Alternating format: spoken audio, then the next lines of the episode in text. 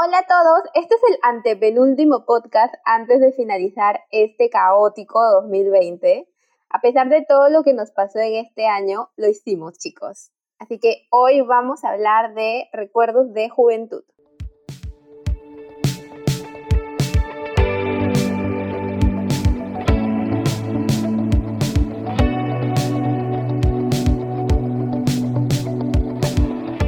Con todos, como en todos los podcasts me encuentro con mis amigas las desaparecidas, Silvana y Laura.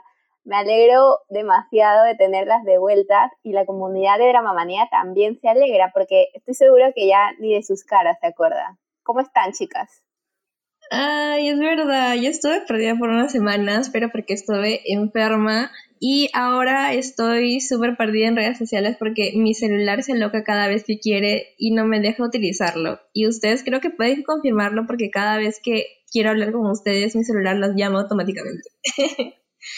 Es verdad, cada vez que Silvana entra al chat de WhatsApp a hablar con nosotras, termina llamándonos y nos asusta. Sí, siempre, siempre, siempre son oportunidades como que estás haciendo algo y ya suena el teléfono. Pero lo importante es que nos comunicamos y el al final de cuentas siempre no termina mandándonos los mensajitos que quiere. Así que ha sido genial. hemos estado desaparecida, como dice Silvana, y yo también. Me he estado con todo esto, con toda la movida de la universidad, de acabar el semestre, el último semestre en el 2020. Estoy súper ansiosa esperando una nota. Todavía no acabo eh, la universidad. Si no tengo esa nota ya frente a mis ojos y que diga pasaste. Eh, y bueno, no, todo ha sido súper difícil para quien haya tenido que estudiar en el 2020. Las clases virtuales han sido un matadero, de verdad. Ah, Dios.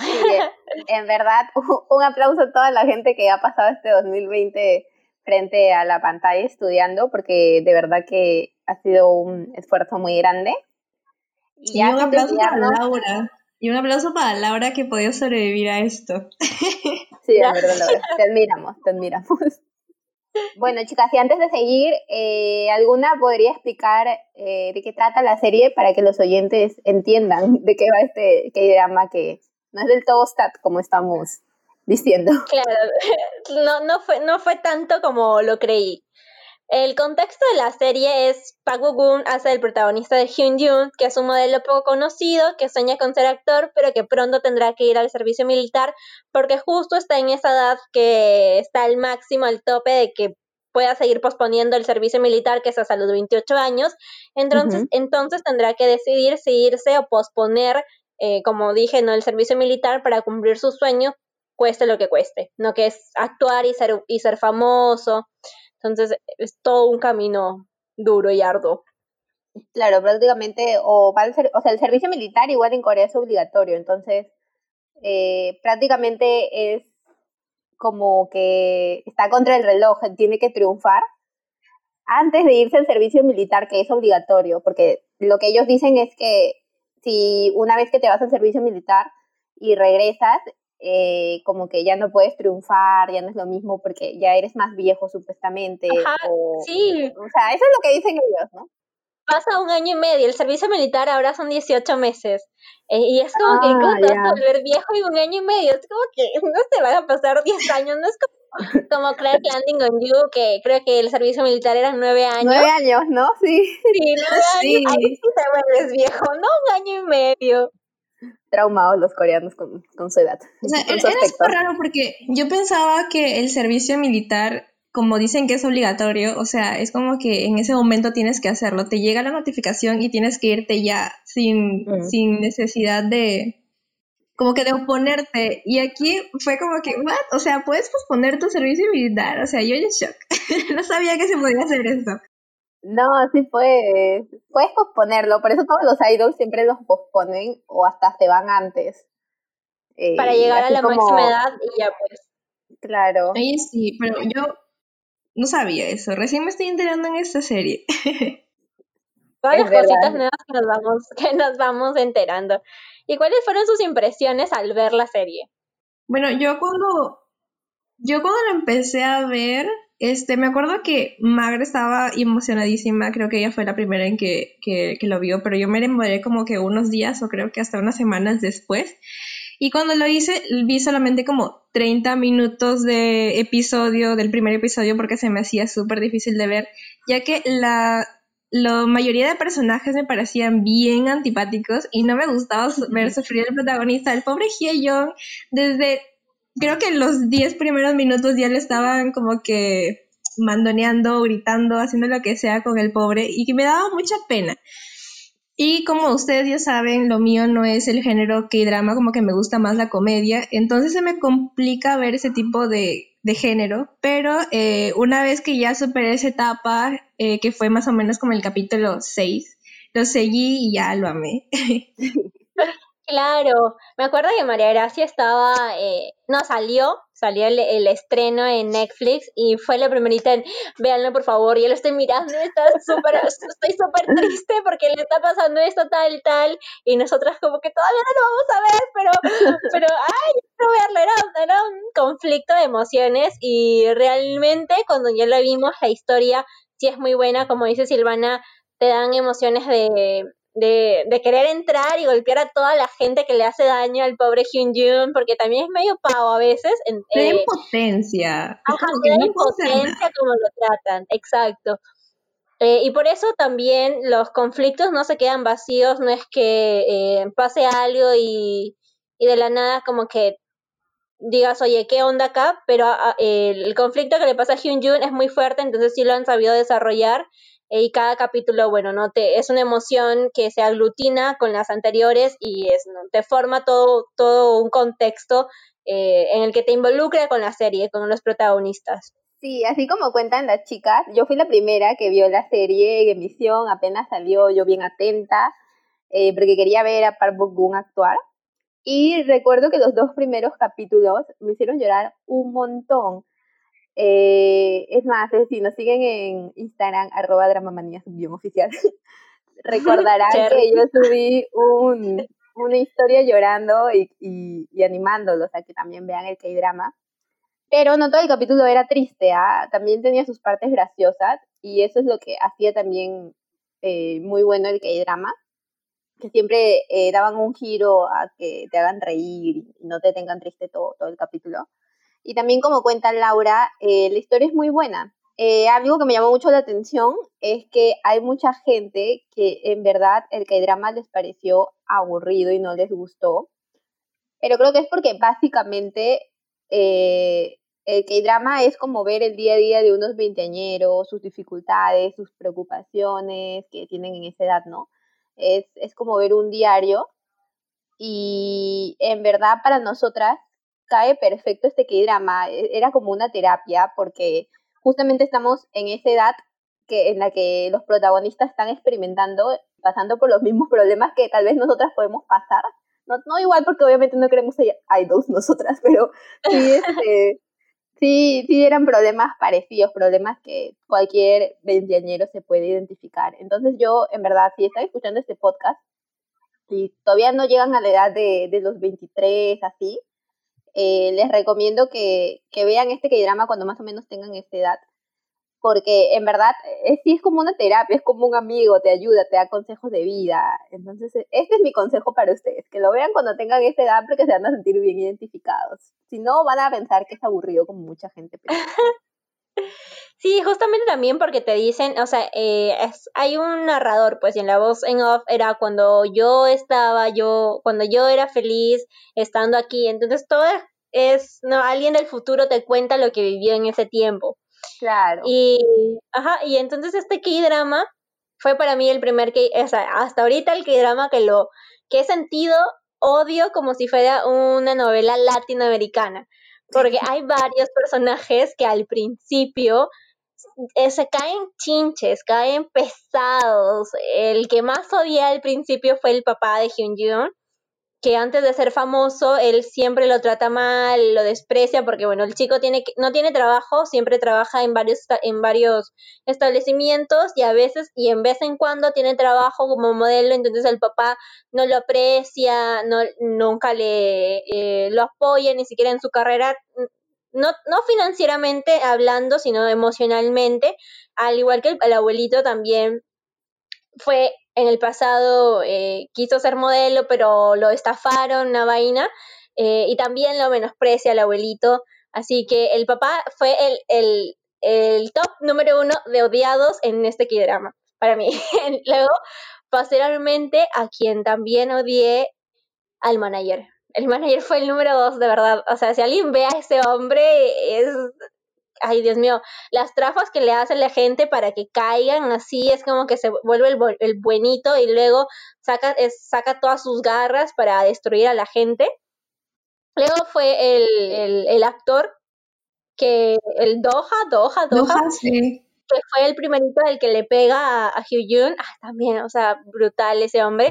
Y luego fue la periodista que ya capítulos después, eh, cuando él se vuelve famoso y siempre le quieren sacar chismes por donde sea, ella también me cayó pesadísima porque le quiere, o sea, le quiere meter por donde sea algo para que la manager que recién está empezando no pueda cubrir todos los escándalos y bueno, no se le baje la carrera a este chico que está luchando por conseguirlo y ahí en el mundo del entretenimiento te quieren pues no bajar la carrera, te quieren como sería en Twitter, te quieren este cancelar. Pobrecito, de verdad. Oye, sí, en ese drama hay demasiado, demasiada gente que te cae mal. Y esa, esa una, era una razón por la que no quería como que continuar el drama. Porque, ala, era estresante ver eh, a esta gente que me malograba, eh, que le quería malograr la vida literalmente a Hye cuando este era tan lindo, tan tierno y que no le hacía daño a absolutamente nadie. También hay que resaltar a personajes que, o sea, no, no eran los principales, pero también fueron súper lindos. Por ejemplo, a mí el abuelo lo amé toda la serie, el abuelito. Y la manager de Yang, ah, la, la, manager es mi spirit animal, literalmente. Yo veía a la mujer y decía, yo quiero ser como tú cuando sea grande. Así la veía. La manager era muy graciosa, me encanta porque cuando, cuando ella quiere iniciar eh, su, agencia estaba en un carro, estaba, su carro estaba pero hecho una por silga porque creo que no lo había limpiado en semanas y no sabía cómo se llamaba su, su, su agencia y le, pone, y le pone un nombre de una comida, pues Jampón, Jampón, creo que así se pronuncia. Entonces me parece muy graciosa la locada que es la manager, me parece. Y el abuelo es tan tierno, tan bueno, que siempre apoya a Hyun No sé, es, un, un amor ese abuelo. Y justamente que estás hablando de Yam, como que qué les pareció eh, eh, Parvo Gun como persona, como actor, cómo les pareció que interpretó este papel de Yam. A mí me gusta, o sea, me ha gustado mucho el nivel de madurez que ha demostrado Park Bo-gum como actor, porque desde sus inicios eh, generalmente lo, lo ha interpretado como que papeles melodramáticos, como mencioné anteriormente, y no por su cara bonita también la hace lindo, eh, es un gran, pero ahora sí, o sea, ahorita he visto no el nivel eh, profesional que ha podido conseguir no durante toda su carrera dentro del que drama se realizan mini dramas entonces lo he visto interpretar a mafiosos a un residente de medicina a un rey entonces todas sus facetas actorales están muy bien desarrolladas eh, y, me, y me da mucho gusto porque también le hacen una referencia cuando ganó el premio de mejor actor eh, en referencia al premio real que él recibió hace en el 2018, si no me equivoco. Mm. Entonces me gusta mucho. Justo, justo me has hecho acordar cuando en la vida real como cuentas, creo que fue, creo que fue en el 2017 que recibe ese premio mejor actor y se pone a llorar porque no se lo esperaba para nada. Y me acuerdo, ala, fue súper emotivo, me acuerdo que hasta Son Jong Ki se pone a llorar y y le dicen como que Son Junki, deja de llorar, que como estás llorando como si fuera tu hijo. Y, y ala, no, ya me acordé, wow, estoy súper emotiva esa parte. Claro, cuando él gana el premio es referencia al, al, premio real que él ganó y por eso no el ascenso. Yo creo que Park Bo también eligió este papel porque se parece a las cosas que le han pasado en la vida real, porque él empezó como modelo y luego se volvió actor. Eh, leí una noticia que, bueno, no, él antes de empezar tenía problemas de dinero también, entonces no es, este, no es que haya ascendido eh, por familia rica, imagino yo. Me acuerdo que también en una entrevista dijo que una vez le llamaron solo por su belleza y no tanto por sus habilidades. Entonces, como que Eh, hay mucha referencia también, ¿no? Para, para Park Bo como Hyun Jong. Creo que por eso también hicieron match en el personaje, ¿no? Y, y lo llamaron para interpretar eso. Porque mm.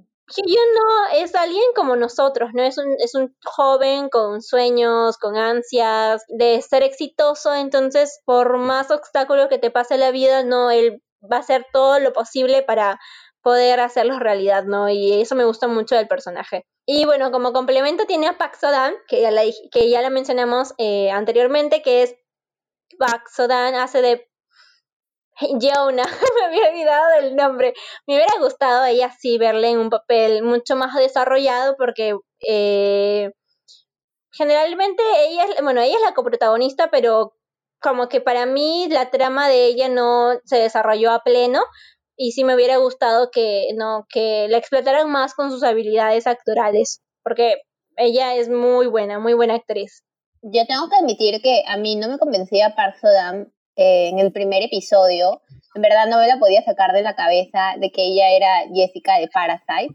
Pero en el segundo episodio apenas arrancó con que ella le miente a Hye-Yan de que no era su fan ahí ya le creí por completo el papel que estaba haciendo ella, ¿no? De, de una fan enamorada. Eh, entonces ya como que me encantó porque que un actor pueda hacerte cambiar el chip de que hace de un papel en una película a otro completamente en otra, es como que es un gran logro, ¿no? O sea, eso demuestra que en verdad es una buena actriz. Y tiene razón Laura, o sea, yo concuerdo con ella. Más que tener razón, concuerdo con Laura de que eh, Park Sodan fue un personaje que recién se pudo expresar bien al final del K-drama. Recién ahí pudimos entender cuál era su papel allí y, cómo se sentía y por qué era así. Y me pareció súper tarde, ¿no? Que mostraran eso.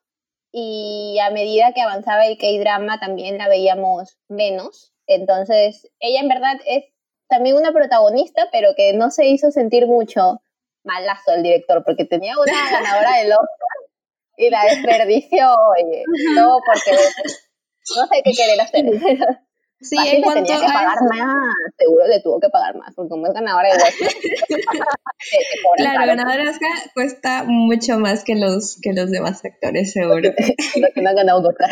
Otra que concuerdo también con todo lo que están diciendo, porque recién claro. su personaje al final de la serie, lo cual fue muy tarde tanto para Hee Young como para nosotros como espectadores porque ella le dice como que todo lo que le pasaba y por qué habían terminado después de terminar.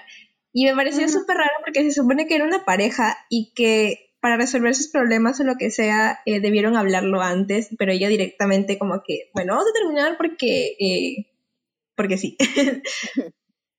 y luego le explica, pero como que ya, después de haber eh, haberle, haberle roto el corazoncito al pobre y ya pues no había, no había remedio ahí. Oye, sí, yo este, justamente me acabo de acordar con lo que estás contando, es que es la primera vez en un K-drama que yo sufro con el rompimiento de la pareja. Y creo que, y creo que ese es, es más, lo apunté en, mi, en, mi, en mis, apuntes, en mis apuntes, es, la puse, sufro con la separación. Y creo que es por lo que justo estás diciendo, porque, o sea, es como que tanto nosotros como Hye Yang no sabíamos qué estaba pasando y a la par nos enterábamos. O sea, nosotros éramos uno más de la relación ahí. Entonces, creo que por eso me afectaba tanto el hecho de que, de que terminaran, como si yo también estuviera ahí involucrada. Oye, sí, es verdad, porque yo cada vez, lo peor es que te ponían como flashbacks de la relación en, en cada momento que, en cada lugar al que iban y que se habían visto. Y yo sufría mucho ahí. Era como que, que era como que si yo hubiera terminado con él. Ay, es que lo peor de todo es que la razón por la que terminan te la ponen en voz en off. Es como la novela latinoamericana cuando alguien rompe y dice, sí, es por, es por, es porque lo van a matar, no sé qué. Y es porque, porque no le puedes decir de verdad por qué terminaste con él. Y esas razones para mí me hicieron no identificarme con Jonah, porque ella es como una isla durante el inicio del K-drama, al final eh, ella no quiere contarle a nadie sus problemas, no quiere que nadie la ayude, o si la ayudan, como que no recibe la ayuda, ni por Hyun ni por su papá. Entonces, para mí era como que algo extraño, ¿no? Que en su arco de transformación de alguna forma, eh, bueno, sí, sí va aceptando de poquitos las ayudas, pero es como que alguien la fuerza a aceptar y no ella misma acepta esa ayuda por sí sola, ¿no? Es como que el papá tiene que ponerse a llorar, decirle, lo siento de verdad por no estar en tu vida, acepto mi ayuda, es que te la estoy dando no de buena manera y es no ahí recién ella no lo acepta, solo del papá, pues, ¿no? Y la, luego ni siquiera del amigo rico, que es, es tampoco, bueno, casualmente en algunas particularidades acepta, pero generalmente es como muy aislada con sus cargas emocionales. Entonces también eso, eh, y por las agendas, las agendas súper ocupadas que tienen, van a hacer que no pierdan la relación. Claro. Que ya es un spoiler esto, pero, pero sí, bueno, no, eso me pareció a mí falta hablar, chicas, del, del, otro protagonista, porque en verdad en la serie son tres, aunque no lo parezca. Yo en verdad al comienzo pensaba que solamente era la relación de, de Hye-Yang con Jong-A, pero luego me di cuenta que en la portada salían tres, así que yo dije, ah, si en la portada salen tres, no es porque acá el otro chico también va a tener, va a tener protagonista, va, va a tener protagonismo. Museo Sí, Guseok, es lindísima. Me encanta las escenas donde corre porque como el chico es súper alto, se le ven las piernas larguísimas, así como una top model de Victoria's Secret. Entonces así, perdidamente enamorada de, de Guseok, que interpreta al rico, pues no, que es Hyriot. A mí me encanta este personaje, o sea, también porque lo muestran más que, que Sodan, que Jonah. Y me gusta mucho porque él eh, él quiere crecer orgánicamente a pesar de ser un niño rico en el que su mamá está involucrada en su carrera y la mamá es la manager, mejor dicho. Entonces él ve en su Instagram es como que su soporte emocional con sus fans, entonces él ve que tiene muchos seguidores y siente que hay muchas personas que apoyan su carrera, su talento, pero luego se da cuenta no que todo es irreal, que son bots, que fueron comprados por la mamá y le destruye emocionalmente. Entonces, para mí me gusta mucho ¿no? el conflicto que, que le dan a este personaje porque, eh, bueno, no, generalmente las personas ricas en otros que dramas no tienden a ser muy déspotas, así como los chevals de, no sé, los herederos, así, es como que, ay, yo soy lo máximo y, y tengo esto y tengo el otro, pero no es como que un poquito más, eh, más, humilde, a pesar de, de su condición económica. Entonces a mí me gusta y a mí también siento que tiene mayor protagonismo con Yeuna, para mí, para mí, mi opinión personal, no me hagan bullying, por favor, yo siento que tiene más más química con Yeuna que con que ella con Park Bogun, porque hay una escena que me encanta, que es cuando está lloviendo y justamente cuando Park Seo, Park Seo Young, Park Seo Young, ¿por qué vienes a mi mente aquí? De esta, ah, bueno, sí, porque la amamos. Pero no es el protagonista. Cuando Park este, ya está, ya es famoso, viene este, eh, viene este Rio, Rio, el rico, y baja con un paraguas en medio de la lluvia en la carretera donde está así eh, lloviendo a cántaros y ya aún está mojándose. Y me encanta esa escena porque, bueno, el, paraguas es transparente y él está de negro y le cae genialísimo y la escena me, me, me encanta porque es como que, ay, qué lindo que eres, chico, de verdad enamorada de ti. es que en verdad Laura, Laura quedado flechada con este nuevo actor revelación. Sí. ¿Pero qué les pareció a ustedes? A mí la verdad que no me gusta mucho la relación que tiene con Yona porque más por Yona porque nunca le hace caso y es como que bien fría con él.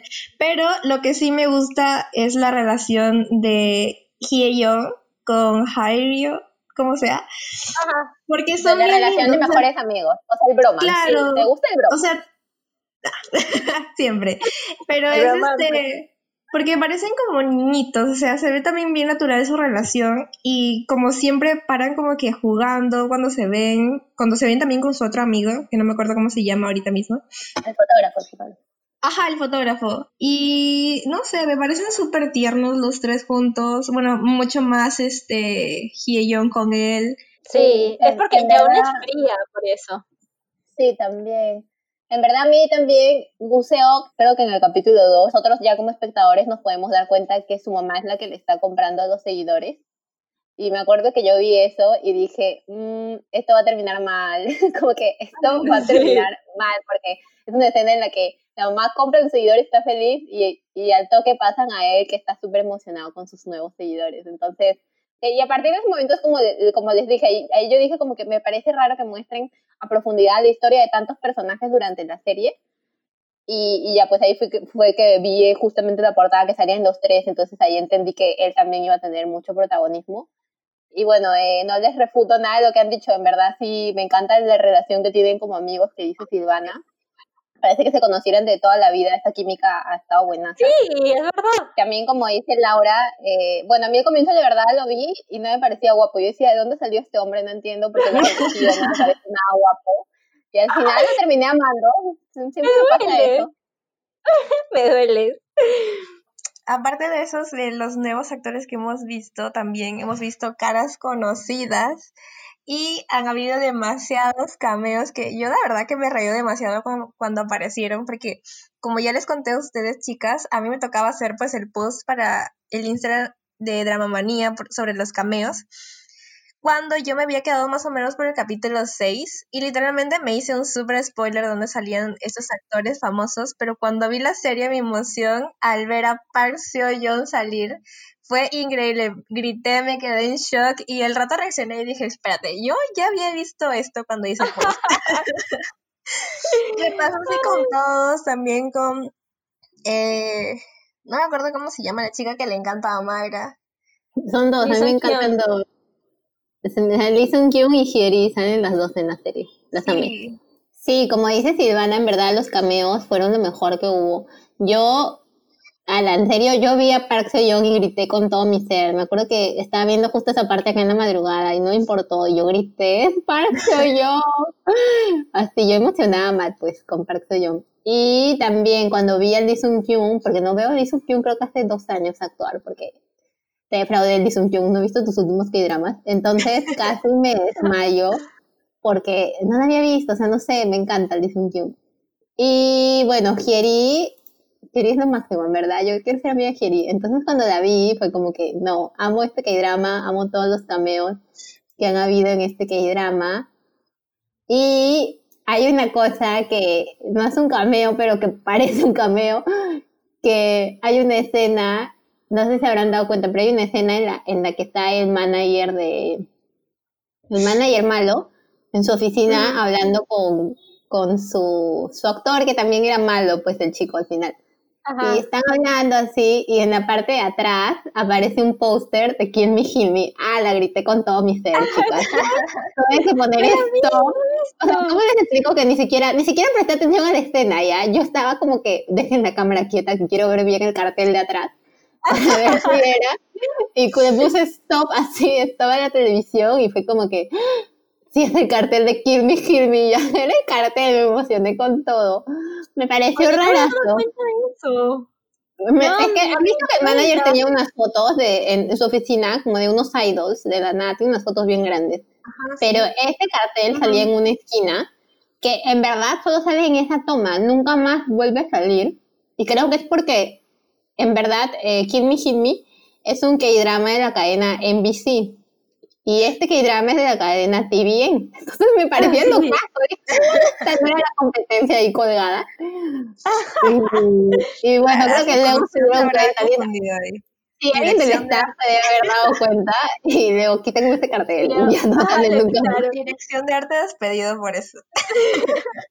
Sí. Alguien era fan de Kill Me, Kill Me. Bueno, luego. Alguien era fan de haber pegado el cartel allí. Ay, qué buena. No sabía eso, me he dado cuenta, pero qué risa. Yo sí, ahí fue el toque, es que yo como estoy obsesionada fue el toque, fue como que creo que es el cartel, creo que es el cartel, y ahí bien, bien, bien este, pendiente hiciera. Y también hay una, hay una escena que me encanta, que, que sale cuando están Hye-Yang con, con Yeon-Ha, están viendo como que para ir al cine, y justamente le, eh, le, le, pregunta, pues le dice, oye, ya, vamos al cine, ¿qué cosa quieres ver? Y John Ha le dice, hay que ver una película que haya ganado el Oscar. Y yo, no puede ser. Amé con todo Esa referencia a ella misma, o sea, ella como actriz. Sí, porque ella que dice, veamos una película que, que haya ganado el Oscar. Ese momento fue lo máximo. La única película que ganó el Oscar es la coreana Parasite. Aunque Parasite sí tiene mucho lenguaje cinematográfico, Recuerdos de Juventud es más calmado. Nosotros hemos estado acostumbradas durante la última racha de los últimos K-dramas que hemos sacado en podcast. Han sido casi cinematográficos con mucho lenguaje eh, como Itaewon Class, que tienen muchas referencias, pero este no, ha sido un poquito más, más ligero, ¿no? ¿Qué creen ustedes? Sí, en verdad para mí tampoco fue una serie así que digamos muy cinematográfica. Pero de rato soltaban sus máximos recursos audiovisuales que en verdad me volvían loca porque eran muy buenos. lo que soltaban estaba bien, bien hecho. Usaron en una parte el slow motion para la parte de la lluvia. Luego hay otra parte, bueno, esa parte me encanta porque justo están los ricos en su cena haciendo un brindis y la cámara está desde arriba en picado. Entonces vemos cómo están brindando todo, la mesa y inmediatamente se hace un corte y aparece eh, la misma escena, pero con, la cámara en picado y todo, pero lo que vendría a ser la mesa de, entre comillas, dos pobres, ¿no? O sea, no era pobre la familia Heian, pero obviamente tenía menos recursos económicos. Entonces, esa, esa comparación, en verdad, para mí fue súper fuerte y súper bien hecha. También hubieron planos de enfrentamiento, enfrentamiento entre Hye-Yang y Jae-Ryo eh, cuando estaban molestos unos con el otro. En verdad estaban súper buenos, parecía un western ya. También usaban de ratos, no, no de ratos, usaron una vez nomás, una toma en blanco y negro en donde el gorro de Yeon-ha era lo único que resaltaba porque era lo único rojo en toda la escena, todo demás era gris. Eso me recordó demasiado la lista de Schindler. Entonces, tenía sus cositas así que soltaban, pero bien hechas, ¿ah? Sí, yo creo que en cuanto a planos estuvo bastante bien, solo que, o sea, es como que dentro de lo normal, ¿no? No es que lanzaban algo súper extraordinario por ahí, pero estaba bien construido todo. Y lo que yo recuerdo es que eh, hay una parte, eh, es una escena donde hay un montaje de ellos cuando empezaban la relación, creo, donde están, bueno, donde empezando la relación, como un poco más avanzada donde ellos están en un parque o en tipo un auditorio, empieza a llover y ellos pues se esconden ahí y de la nada pues ya deja de escucharse todo y simplemente tienen como que una musiquita de fondo y ellos están jugando, bailando, no ah, sé. Ya me acordé. Y no entendí esa parte. Sí, pero no entendí esa parte. O sea, era súper feliz, se veía súper lindos, obviamente, pero hay una parte que hay como un corte donde ellos de la nada están en una cama eh, y yo la veía como que más o menos triste la escena y no entendí qué pasaba ahí. No sé si yo entendí mal o... Es que hay unos cortes rarísimos, o sea, incluso en la relación que hay cortes raros, que Jonah y Hyunjin tienen actitudes extrañas en ellos mismos, por eso Silvana lo ve así, de que un día el otro está bien o pasa un corte y luego están mal, e, es así. Pero es que ese corte fue súper extraño porque estaba la musiquita alegre y luego de la nada pasó ese corte de ellos, de esa escena de ellos en esa habitación. Que yo, según yo, tenían cara triste. Y luego de nuevo el corte para pasar de nuevo la musiquita de ellos alegres jugando. Y dije, ¿qué está pasando aquí? O sea, no tiene nada porque nunca más vi esa escena más adelante. Lo que pasa, lo que pasa es que a veces las escenas las contaban como que ellos en, pasado, ¿me entiendes? O sea, ellos te contaban mm. como que en ese momento yo fui feliz entonces, como que él te está contando el presente, enseñándote el pasado. En verdad, la serie sí tiene varias de esas cosas, como que te cuentan, te están contando la serie en pasado, tú no te das como que mucha cuenta, pero sí te la están contando en pasado. Y también, como dice Laura, hay unos cortes, pero brutales, que son como que, ¿qué pasó acá? O sea, yo en verdad tengo en mis apuntes anotado el único corte que valió la pena fue y que se entendió estuvo en el capítulo 15 recién, o sea que todos los demás todos los demás no, no les encontré ninguna relación, es más, me mezclaron como que las cosas también, me confundieron, como dice Silvana, como que te llegan a confundir y no, no sabes qué está pasando ya. Eh, entonces, sí, eso me di cuenta que en verdad esos, esos cortes que dice Silvana, que hay como que unos saltos, pucha, eso es de este año ya, para mí que es una nueva característica audiovisual de Corea del Sur, porque ya lo hemos visto en El Monarca, lo he visto acá.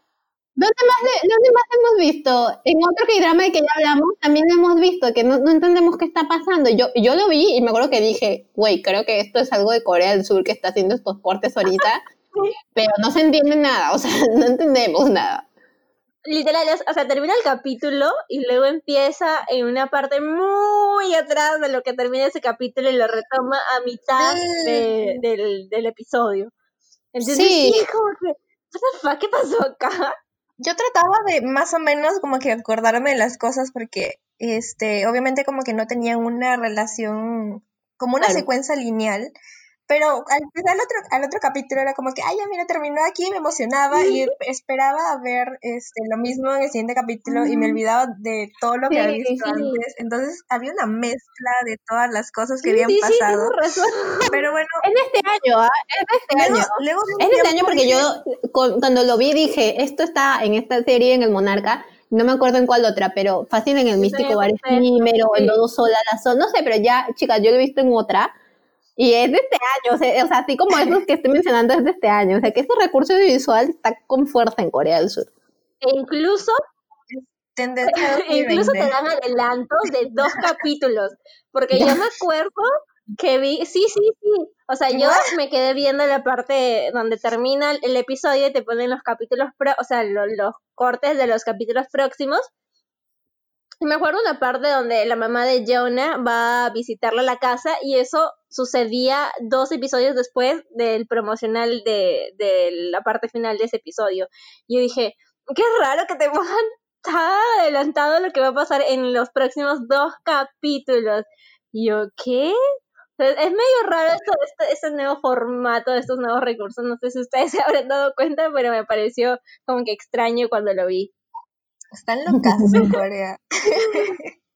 Les ha afectado, Dios mío, esta pandemia, estar encerrados en su casa. No, no. Y esa es la, es la diferencia entre Latinoamérica y Corea. Esto se refleja en la relación, o sea, yo lo he visto en la relación de Hyun Jun y Jonah.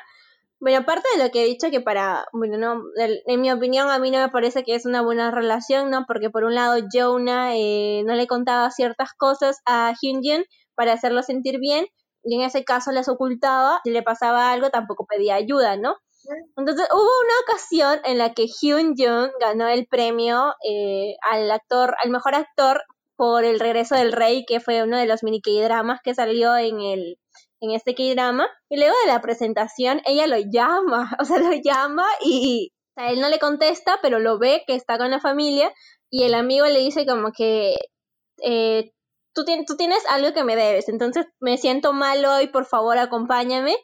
Y de la nada se va, no le avisa, no le dice, no se acerca, lo felicita y le dice, bueno, no, me voy, te paso un rato con tu familia, no sé qué. Eh, y se va con el amigo, no le contesta el teléfono, se olvida de Hyun y luego aparece una escena nueva que no tiene nada de relación con la escena anterior y es como que un borrón y cuenta nueva. Sí me acuerdo que yo lo vi y también me quedé como que, que, o sea, ni siquiera se acercó a felicitar a su enamorado. O sea, entiendo que no puede estar con él y que le dé roche o algo así, ya, pero ¿cómo ni siquiera acercarte como si fueras una completa extraña? Y, pero lo vi y me olvidé porque mi memoria es malaza. Y luego me acordé que tú dijiste, oye, ¿cómo no se va a acercar? Así que, y me volví a indignar, pues, después de como una semana. me volví a indignar.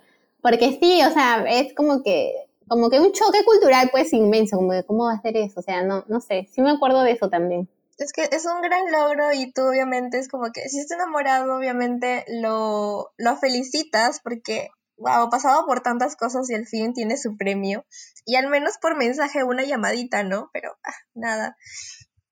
Como cultura también somos un poquito diferente, no siempre tienden a decir que los latinoamericanos son mucho más afectivos, eh, y para mí era raro, ¿no? E, este tipo de cortes entre ellos, porque generalmente casi todo era un vacío de, que no se veían y luego habían como que pedacitos eh, emotivos donde ellos se acercaban, pero que no estaban a pleno, ¿no? Completamente uno con el otro, sino que pensaban en todas las cosas que podían suscitar si los veían juntos, si es que ellos, no sé, salían a caminar y los fotografiaban.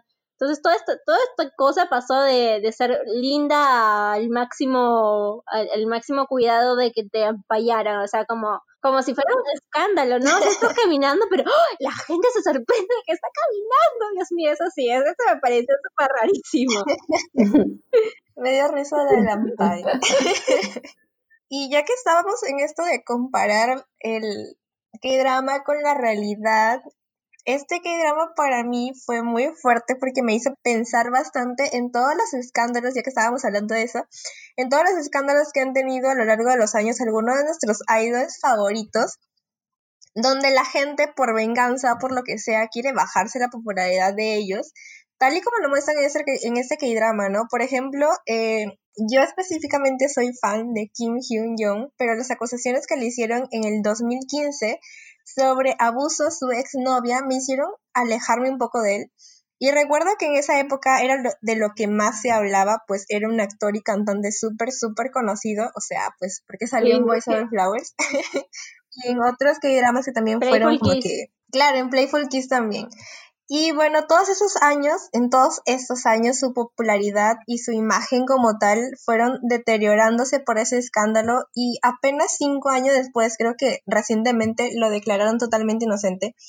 Y no puedo imaginarme como el estrés que tuvo que pasar este hombre por las acusaciones, ya que eran súper fuertes y súper graves, tal como las tuvo Hye Young en su momento que le relacionaban con la muerte también del diseñador eh, y no solo eso, sino que lo catalogaban como gay por rumores en redes sociales, que seguro era fatal en Corea porque no son muy de mente abierta. No tanto en Corea, sino creo que igual en todo el mundo. Sí, como, como le hacían este bulla por todos, por, porque si fue, porque si la pasarela, que tenía un sugar daddy que lo, que lo financiaba mientras modelaba, o sea, de verdad, todas las cosas que tuvo que, que soportar y más aún, ¿no? Cuando ya es famoso, bueno, antes de ser famoso, él no sufría por otras cosas, pero ahora era la soledad de ser famoso, de soportar todo esto, de no poder ser el chico normal que era antes, entonces todo eso también fue un choque para él como Hannah Montana.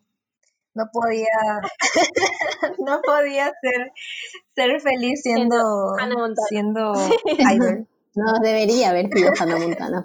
Hablando de Hannah Montana, hay una canción de del OST, del OST de, de Recuerdo de Juventud que siempre sale al final y que en los primeros segundos parece el, la intro de Hannah Montana. Y estaba La canción se llama Spotlight. La canción que se llama Spotlight. Spotlight, luego está Go, que es de. No sé pronunciar su nombre, Se Gyun Won. Eh, ah, es el de son las movidas. La que dice madre suena como eh, la de The Best of Both Worlds de Hannah Montana el, inicio. Sí, me acuerdo que Silvana me dijo yo, ¿qué? No sabía de qué canción me hablaba porque ni idea, o sea, para mí no suena pues como Hannah Montana, obviamente. En el estudio, seguro. no, nos pasa la canción, ¿no? No he visto el, la similitud, pero sería bueno escucharlo.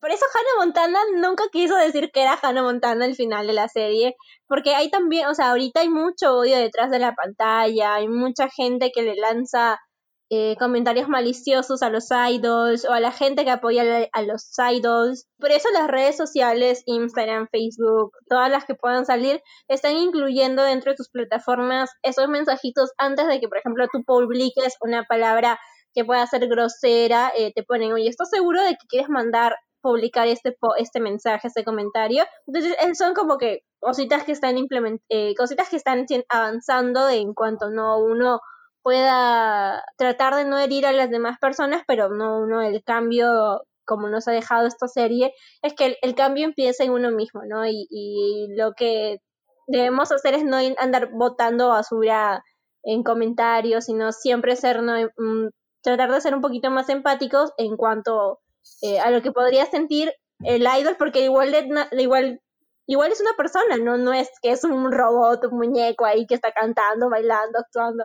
No, es una persona que tiene sentimientos y bueno, no la sufre también. Sí, así como dice Laura, tenemos que recordar que ellos son, son personas también, pues, porque ya como estarán viendo en la serie, ellos tienen mucha presión por ser perfectos y estar entregados hacia sus fans, como si fueran Dios. Entonces, eh, justamente hay una parte en la que se enteran que Yang está saliendo con Yeon, A y los productores de televisión llaman a, a Min Jae, a la representante, a decirle que controle todo eso porque el que estén saliendo iba a tener una mala reputación. Y yo en shock porque, o sea, ¿cómo, cómo que el que esté saliendo con alguien sea visto como algo malo, no? O sea, me, me, me, dejó como que en shock porque te das cuenta que hasta para eso tienen un contrato de no puedes salir con esta persona, no puedes hacer esto, no puedes... ¡Qué horror! Así que consejo de vida a todos los chicos, chicas que están escuchando este podcast, dejen que sus idols tengan una vida feliz con quienes quieran. Porque Cookie no estaría feliz de que ustedes no quieran que esté con alguien. El Cookie debe estar igualito depresionado es verdad. Si quieren a sus idols, déjenlos tener su enamoradita, pues. todo esto, o sea, todo esto me hizo recordar también a un escándalo que tuvieron eh, unos idols que son Hyuna y Don. Son no preciosos, yo sí sé quiénes son. Ya sé quiénes son. Pero siguen juntos, ¿verdad? Son, son bellos. Pero siguen juntos, ¿no? ¿Cómo? Ay, ya, no me iba a dar algo. Sí. Siempre publican en redes sociales y se ven, tan lindos. Y bueno, eso me, me, recordó que cuando ellos empezaron, habían rumores de que estaban saliendo y su agencia desmintió absolutamente todo. Y los mensajes de odio también de sus supuestos fans hacia ellos eran demasiados.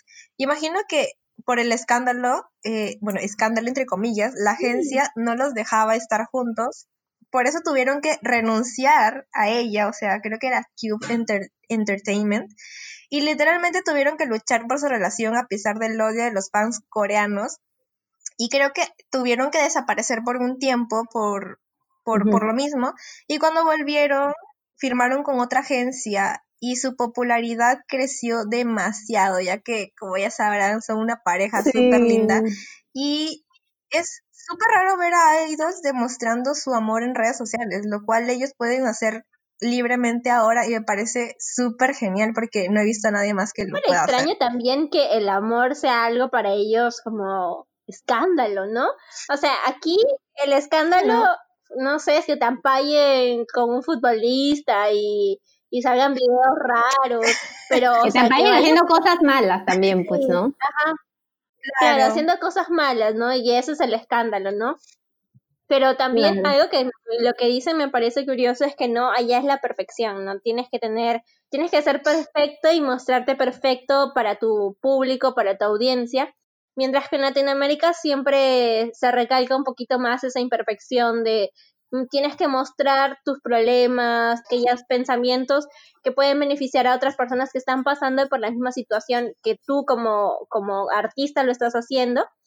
Por ejemplo, el caso de J Balvin, que siempre habla sobre sus cuadros de depresión, sobre lo que está haciendo para mejorar. Entonces, ahí hay como que una confrontación cultural en cuanto a las industrias, en cómo una tienes que tener tendencias a ser el chico bueno, eh, la chica buena y el otro es mostrarte tal cual como eres, ¿no? Muéstrate transparente ante tu audiencia, como marca, como persona, entonces es, entonces es algo wow, ¿no? De, de comparar eso y, encontrarte muchas diferencias. Es como lo mismo que en Corea los idols las sufren bastante y también me acordé de lo que nos contó Magra la vez pasada sobre Cookie, que también como que lo tienen un poco restringido por los tatuajes que tenía. no sé por qué, si se ven perfectos esos tatuajes. Justamente María Gracia, yo le decía, oye Magra, acabo de ver que, que tiene tatuajes. Y yo dije, que no, nunca lo había visto porque siempre usa cosas manga larga. Y yo no lo había visto hasta que no sé, no sé por dónde lo vi. Eh, creo que era un TikTok de sus tatuajes. No me acuerdo. Pero si no, si no es así, no me doy cuenta, de verdad. Sí, o sea, lo que pasa es que, bueno, más allá de los tatuajes, porque sí, eso del tatuaje sí tiene que ver mucho con la cultura coreana, porque lo ven ellos mal. eh, es como que también lo que le dije a Laura, ellos los encasillan. O sea, es como que tú eres el bonito del grupo, y tú eres el tierno, y tú eres el rebelde, y no sé qué, así, ya es como que esa es tu personalidad y tú tienes que mostrar así y vestir así y tal, la vaina así. Entonces es como que, güey, te encasillan y no puedes ser tú mismo, entonces malazo, pues, porque de aquí terminan como el mejor amigo llorando, porque no saben quiénes son en toda su vida. Eh, y, si, y si no son idols, no son nada, pues. Sí, es verdad. Y bueno, ya otra para hablar, este, para salir del tema de los idols, porque podríamos hacer un podcast entero de todos los idols que conocemos. otra de las cosas que a mí me chocó mucho viendo la serie es la crianza el modo de crianza coreano que hay, porque, o sea, yo ya sé que Corea se caracteriza por ser un país que no es muy afectivo, ¿no? Entonces, algo que no me gustó en la serie es cómo reflejaban, eh, eh, o sea, cómo te lo enseñaban, porque nunca lo había visto, pero esta serie sí te lo enseña y te dice, así, tal cual es la realidad, mírala. Entonces, podemos ver por el lado de la familia rica, que la mamá de Hae Hyo lo manipulaba a él y a todos a su alrededor para que su hijo sea exitoso, cueste lo que cueste, porque lo quiere, ¿no? Obviamente quieres que tenga éxito porque quieres a tu hijo. Y porque es algo de costumbre, se podría decir. A ella le hicieron eso sus padres, la manipularon, le dijeron qué hacer toda su vida, en ser una marioneta, y ella obviamente hace lo mismo con sus hijos. Pero esto obviamente está mal, ¿no? O sea, esto desencadena que cuando Haegyo se entere de la verdad, eh, de que su vida, en su vida él no ha logrado cosas, sino que prácticamente todo ha sido intervenido por su familia, él se sienta perdido y no sepa quién es. Entonces es un, es un modo de crianza que sí, o sea, me llamó mucho la atención por, no por el lado de que tus padres te den todo, porque eso también lo vemos aquí mucho en Latinoamérica, eso en todo el mundo, en verdad. O sea, que tus padres te dicen con quién casarte, qué hacer, qué estudiar y eso, o sea, eso como que no me llama mucho la atención. Pero sí me llama mucho, la atención el hecho de que la mamá le llega un punto a decirle como que yo, yo ya estaba planeando que tú seas exitoso desde antes que nacieras, porque eso nos va a beneficiar a los dos. O sea, y prácticamente ahí le dijo, tu vida me pertenece, tu vida es mía, yo puedo hacer lo que quiera contigo porque eres mi hijo. Obviamente ahí hay amor, ¿no? Porque nunca le va a hacer nada malo, sino siempre es para que él sea el mejor de todos, pero en la forma es la incorrecta. Entonces, eso sí, sí como que me llamaba mucho la atención, del hecho de que desde que antes que naciera, como que ya sabías qué va a ser tu hijo paso a paso. Pero lo que más me llamó la atención que sí me dejó en shock fue más el lado de la crianza que tuvo Hye Yang y lo duro que fue su padre con él, porque podemos ver que su padre es duro con él durante todo el K-drama, eh, porque prácticamente Hye Yang no había logrado nada en su vida.